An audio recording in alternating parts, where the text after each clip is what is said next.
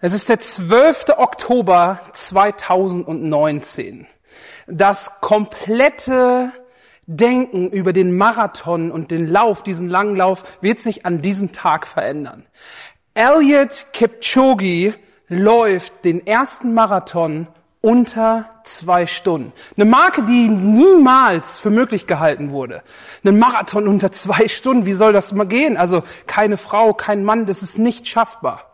Doch an diesem Tag hat es jemand geschafft, Elliot Kipchoge. Und wir können davon ausgehen, dass dieser Mann ein Athlet ist, der seinesgleichen sucht. Er gehört zur Elite der Marathonläufer. Er ist einer der Besten, wenn nicht sogar der Beste.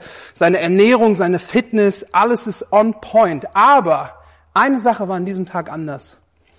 Elliot Kipchoge trug nämlich einen besonderen Schuh, den Nike Vaporfly. Und Profis sind sich einig, dass dieser Schuh dazu beigetragen hat, dass dieser Marathon in unter zwei Stunden möglich war. Und Nike, Nike, die hatten das schon länger auf dem Schirm. Nike hat sich gesagt, wir wollen einen Schuh bauen, der es möglich macht, einen Marathon in unter zwei Stunden zu laufen. Und sie gaben den ersten Prototypen an Elliot. Und Elliot fing an, mit diesem Prototypen zu laufen und er verpasste bei seinem allerersten Lauf die Zwei-Stunden-Marke um 26 Sekunden.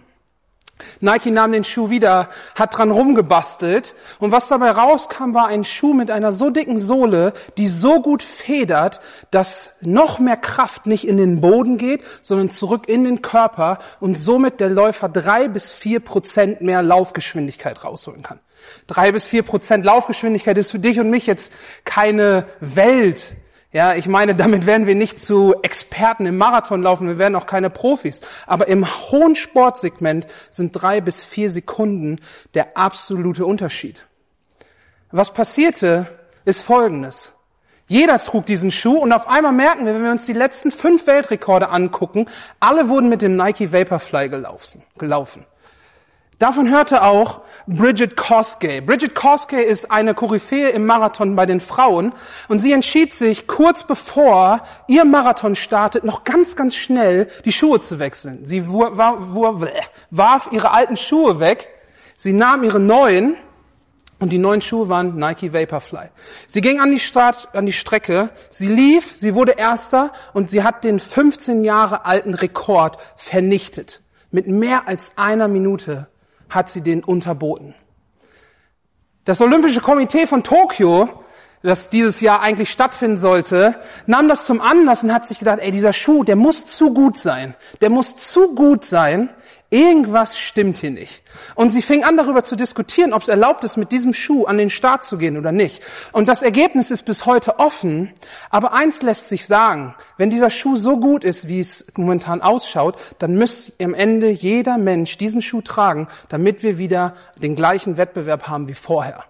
Es lässt sich also sagen, der Nike Vaporfly ist ein Schuh, der einen absoluten Unterschied macht. Und für so einen Läufer wie Elliot Kipchoge ist es ganz klar, dass es nicht nur auf seine Ernährung ankommt, auf seine Fitness, auf seinen Trainer oder sonst was. Es kommt auch darauf an, welche Ausrüstung er anhat. Er muss sich damit auseinandersetzen, welche Ausrüstung ist die beste für mich, damit ich am Ende den Marathon gewinnbringend laufe. Und wir befinden uns momentan in der Predigtserie gut gerüstet. Wir schauen uns im Epheserbrief die Waffenrüstung an, über die Paulus schreibt. Und ich möchte vorweg sagen, diese Waffenrüstung ist ein Synonymhaufen. So viele Bilder dafür, was das Evangelium ist und was das Evangelium für uns bedeutet. Und wenn wir uns diese Waffenrüstung angucken, dann wird uns eins klar. Wir müssen das Evangelium verstehen, klar verstehen und wir müssen das Evangelium aber auch klar verkündigen. Das Evangelium zu kennen ist unsere Ausrüstung. Das, was der Nike Vaporfly auf weltlichem Maßstab für Elliot Kipchoge ist, das ist das Evangelium für uns Christen. Unsere Ausrüstung für den Alltag. Und heute wollen wir uns über die Schuhe der Bereitschaft informieren. Wir wollen uns mal angucken, was ist der Schuh der Bereitschaft? Was meint Paulus damit? Und bevor wir reinstarten, möchte ich diesen Vers lesen. Er steht in Epheser 6, 15. Und wir lesen uns diesen Vers einmal durch und dann schauen wir, was der in den Einzelteilen eigentlich zu uns sagen möchte. Dort steht Folgendes. Und die Füße geschnürt mit den Schuhen der Bereitschaft das Evangelium des Friedens zu verkündigen. Und die Füße geschnürt mit den Schuhen der Bereitschaft, das Evangelium des Friedens zu verkündigen. Paulus sagt also, wir sollen die Schuhe der Bereitschaft anhaben und das Evangelium des Friedens zu verkündigen. Interessant ist nur Folgendes. Bevor du dir die Schuhe der Bereitschaft eigentlich anziehst, musst du es in gewissermaßen vorbereiten. Also nimmst du deinen Schuh, du ziehst diesen Schuh an und du musst den Schuh schnüren. Du musst den Schuh schnüren, dass er fest sitzt, damit deine Bereitschaft da ist, um das Evangelium des Friedens zu verkündigen. Und wenn wir uns dieses Wort schnüren, geschnürt anschauen, dann ist es ein Wort, was in der damaligen Antike, zu der Zeit, wo der Brief geschrieben wurde, ein Wort ist, was auf einen ganz bestimmten Schuh abzielt. Dieses Wort, ja, in der Grundschule lernt man dieses Tu-Wort schnüren, ist ein Wort, was man mit einem ganz besonderen Stiefel in Verbindung bringt. Und das ist der Halbstiefel, den man Kaliga nennt. Kaliga ist jetzt kein Nike Vaporfly und auch ein bisschen älter, aber Kaliga könnte man auch Adidas Kaliga nennen oder so. Aber es ist ein Schuh, den es heute nicht mehr gibt, den kann man nur noch im Museum bestaunen. Der Kaliga ist ein Halbstiefel, welchen die römischen Soldaten als Ausrüstung hatten. Und das war ein ganz, ganz besonderer Schuh, der zu einer krassen Vorbereitung für diese römischen Soldaten beitrug. Zunächst einmal haben wir diesen Kaliga, diesen Halbstiefel, und du musst dir vorstellen, es ist ein Schuh mit einer ziemlich dicken Sohle. Und diese Sohle besteht aus mehreren Lagen, die zwei Zentimeter dick sind. Und diese Sohle ist so dick, dass man sogar Nägel da reinpacken kann, dass man besser im Boden gegründet ist. Das heißt, man steht stark und wenn der Feind kommt und versucht, einen umzuschubsen, anzurempeln oder sonst was, hast du mit diesen Nägeln nochmal einen festeren Halt. Und diese Sohle bietet also nicht nur Halt wegen den Nägeln, sondern sie bietet auch ein weiches Fußbett, womit du ganz bequem laufen kannst. Man sagt, dass dieser Kaliga, dieser Halbstiefel 500 bis 1000 Kilometer aushält. Also ich weiß nicht, wie es dir geht, aber 500 bis 1000 Kilometer zu laufen ist schon eine ordentliche Strecke. Aber einen Schuh zu bauen, der so viel ab kann und der auch noch bequem ist, das ist schon krasse Handwerkskunst. Dazu kommt, dass dieser Schuh nicht nur unter dem Knöchel so ein bisschen vorne zugeschnürt wird, er geht über den Knöchel und wird am Schienbein mit Lederriemen zugebunden. Das heißt, du hast ein weiches Fußbett, du hast einen Schuh, wo du reingehst, der standhaft ist durch die Nägel und der am Schienbein festgemacht wird. Was bedeutet das? Dein Knöchel kann nicht umknicken. Du hast Stand. Du stehst fest. Du bist bereit, auch ein paar Schritte zu gehen im Kampf. Du bist bereit, dich schnell zu bewegen. Du hast die Möglichkeit, fest und sicher zu stehen und du wirst definitiv nicht umknicken. Und dazu kommt, es ist ein offener Schuh. Das heißt, im Sommer, wenn du schwitzt, ist er so offen, dass Winter durchgeht und du keine Blasen hast, wenn du 100 Kilometer marschierst. Und im Winter ist er so gebaut, dass du Stoff und Wolle und Fell hineinstopfen kannst, damit dich dieser Schuh warm hält. Die römischen Soldaten hatten also einen Schuh, der weit vor seiner Zeit voraus war. Und der Leser des Epheserbriefs, der hat von diesem Schuh schon mal gehört. Und wenn er gehört, hey, schnür dir die Füße mit den Schuhen der Bereitschaft, und er hört dieses Wort schnüren, dann weißt du, hey, das ist dieser Schuh der römischen Soldaten, der sie vorbereitet, in den Kampf zu gehen und den Kampf besonders gut zu gewinnen. Es ist wichtig, wie Elliot Kipchoge den Nike Vaporfly ausgesucht hat, wie die römischen Soldaten diesen Kaliga hatten. Es ist wichtig, dass du auch materiell gut vorbereitet bist, um weiterzugehen, um bereit zu sein. Was bedeutet das für diese Bibelstelle? Bevor du die Bereitschaft hast, das Evangelium zu verkündigen, musst du vorbereitet sein. Das heißt nicht, dass du jetzt in deine Küche gehst und dir die Schuhe schnüren musst. Es ist anders zu verstehen. Es ist ein Bild. Paulus liebte es, anzuknüpfen in den bildhaften Sprache in der Zeit von damals, um das zu nehmen und dir zu verdeutlichen und, und den Leuten damals zu verdeutlichen, worum es geht. Und Paulus sagt zunächst in dieser Bibelstelle, hey, vor der Bereitschaft kommt die Vorbereitung. Wenn wir standhaft sein wollen, wenn wir durch den Alltag gehen mit der Anfechtung, mit den Lügen, mit den Gedanken, mit den Anfeindungen von außen und wir darin standhaft sein wollen, dann ist es wichtig, dass wir die Wahrheit des Evangeliums kennen. Es ist wichtig, dass wir das Wort kennen. Es ist wichtig, dass wir die Bibel kennen. Die Bibel beinhaltet das gesamte Evangelium, wie Jesus für uns gestorben ist, was Jesus für uns getan hat. Es beinhaltet alles, was wir wissen müssen. Es beinhaltet das Denken Gottes über unser Leben. Es beinhaltet die Wahrheiten, wie du deinen Alltag meistern kannst. Die Bibel, das Evangelium, bringt alles mit an Güte, Gnade und Freiheit, die du und ich erlebt haben.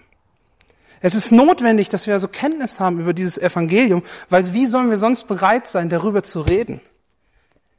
Kenne deinen Gott und kenne seine Worte, um vorbereitet zu sein.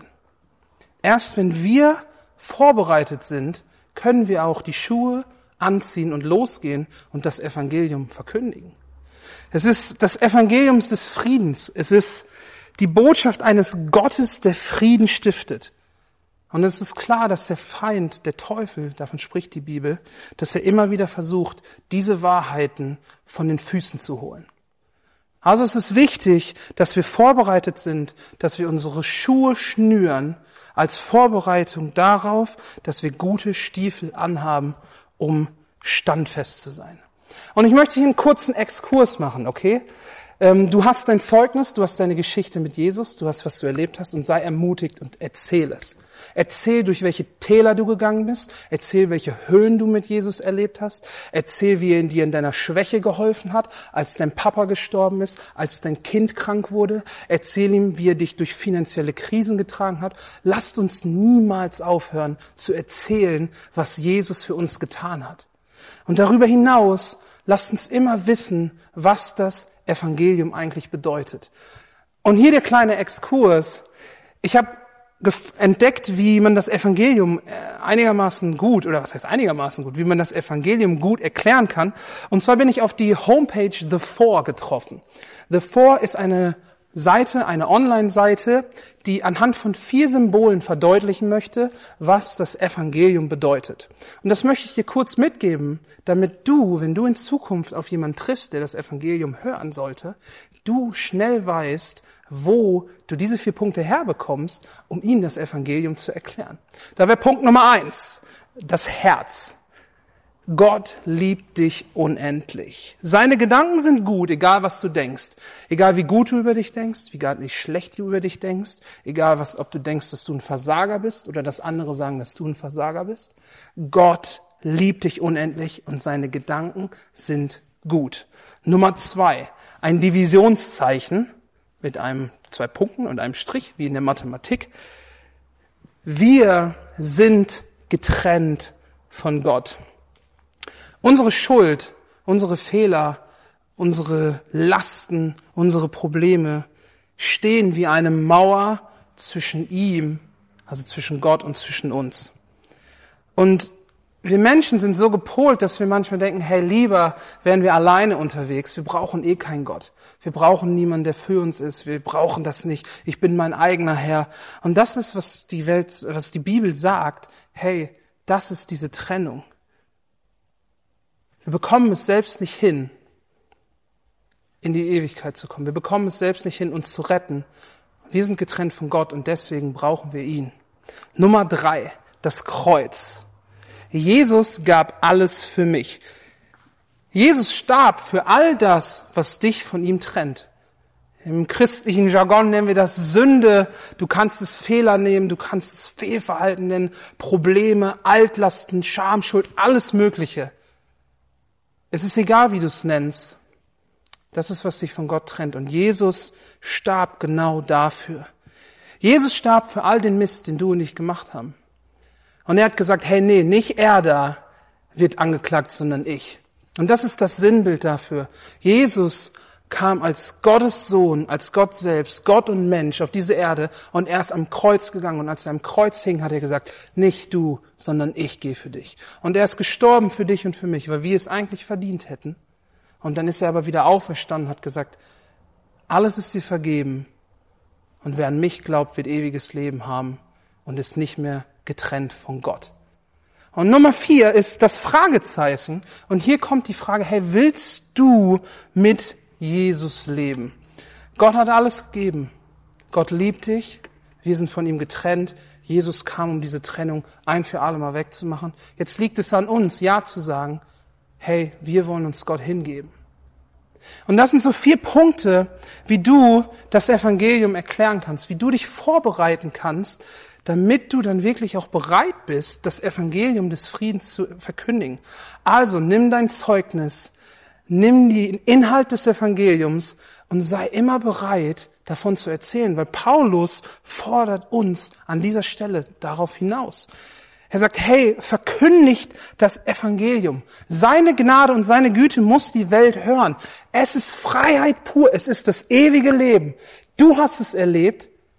Erzähl's weiter. Sei Zeuge. Der Missionsbefehl spricht schon davon, dass wir rausgehen sollen. Die Apostelgeschichte sagt, der Geist Gottes ist gekommen, um uns auszurüsten, um Zeugen zu sein. Das ganze NT sprudelt über davon, dass die Leute nicht anders konnten, als von Jesus Christus zu erzählen. Und Paulus möchte uns heute genau daran erinnern. Sei vorbereitet, kenn das Evangelium, geh raus und sei bereit, es zu erzählen. Und er nimmt dieses Bild des Schuhs, diese Vorbereitung mit diesem Schuh, der so wichtig ist, auf dem man steht und mit dem man geht. Dieses Bild, was irgendwie defensiv, aber auch offensiv ist, wenn wir in dieser Waffenrüstungssprache bleiben. Du kannst stehen bleiben, du bist standfest, weil du das Evangelium kennst, aber du kannst auch gehen, weil du das Evangelium kennst, weil andere es hören müssen. Und es ist, glaube ich, schon eine spannende Frage, ob wir bereit sind, dieses Evangelium zu verkündigen. Ich meine, oft höre ich in der Kirche diesen Satz, diesen Schuh möchte ich mir nicht anziehen. Okay, den Satz hören wir so nicht. Aber was man sagt oder was die Leute sagen ist, boah, von Jesus zu erzählen, ich bin kein Evangelist. Ich bin kein Evangelist. Das ist genau das gleiche wie zu sagen, boah, den Schuh möchte ich mir nicht anziehen. Und ich möchte jetzt, liebe Geschwister, vielleicht klingt es ein bisschen scharf, aber an diesem Punkt ganz klar ein Statement setzen. Wir alle sind berufen, Zeugen von Jesus Christus zu sein. Wir alle sind berufen, die Güte und Gnade Gottes rauszutragen. Damit meine ich nicht, dass du dich mit einem roten Buch wedelnd in die Straße stellst und alle halten dich für verrückt. Aber was ich damit meine ist, hey, wenn du siehst, dass dein Nachbar, dein Arbeitskollege, deine Familie oder sonst was in Problemen steckt oder dass da eine Offenheit ist, dann sei mutig. Denn der Geist Gottes ist mit dir und er gibt dir die Mut und er gibt dir die Kraft, von seinem Zeugnis zu erzählen. Der Glaube an Jesus Christus ist nichts Privates. Der Glaube an Jesus Christus ist immer eine Einladung. Welchen Schuh ziehst du dir an, um diese Einladungskarten zu verteilen? Den Nike, den Kaliga oder die Schuhe der Bereitschaft? Vielleicht kannst du mit den richtigen Schuhen besser laufen oder im Kampf standhalten. Aber die Schuhe der Bereitschaft, das Evangelium des Friedens zu verkündigen, sind die einzigen, die dein und mein und das Leben außerhalb, der, außerhalb von dein und mein, ja, die Schuhe der Bereitschaft sind die einzigen Schuhe, die dieses Leben für immer verändern können. Lasst uns also niemals vergessen, was Gott für uns getan hat. Er ist so gut und er ist so gnädig. Und er hat uns Freiheit geschenkt, er hat uns vergeben, er ist uns begegnet. Wir durften Ja sagen, Ja zu seinem Wort, Ja zu seinem Evangelium. Und es ist nicht tot. Wir haben es erlebt.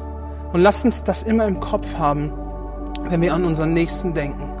Lasst uns die Schuhe anziehen. Und wenn du die Schuhe anhast, wenn ich die Schuhe anhabe, wenn wir diese Schuhe anhaben, dann werden sich Möglichkeiten öffnen. Dann werden sich Türen öffnen, Leuten das Evangelium weiterzugeben. Und das ist, was Paulus uns in diesem Vers mitgeben möchte. Er möchte sagen, hey, sei vorbereitet, indem du das Wort Gottes kennst. Sei bereit, es zu erzählen. Und wenn du dich fragst, wovon du reden sollst, dann über das Evangelium des Friedens. Denn das ist die Botschaft, die alles verändert. Das ist die Botschaft, die alles auf den Kopf stellt. Gott ist gekommen, damit du und ich ewiges Leben haben. Amen. Wir hoffen, dass dir der Gottesdienst gefallen hat. Hast du weitere Fragen an uns oder möchtest du mehr von uns erfahren? Dann besuche uns online auf www.fcg-bielefeld.de. Wir freuen uns, wenn du dich auch nächste Woche wieder in unsere Online-Gottesdienste reinklickst. Wir wünschen dir in der kommenden Woche eine tolle Zeit und eine persönliche Begegnung mit Gott.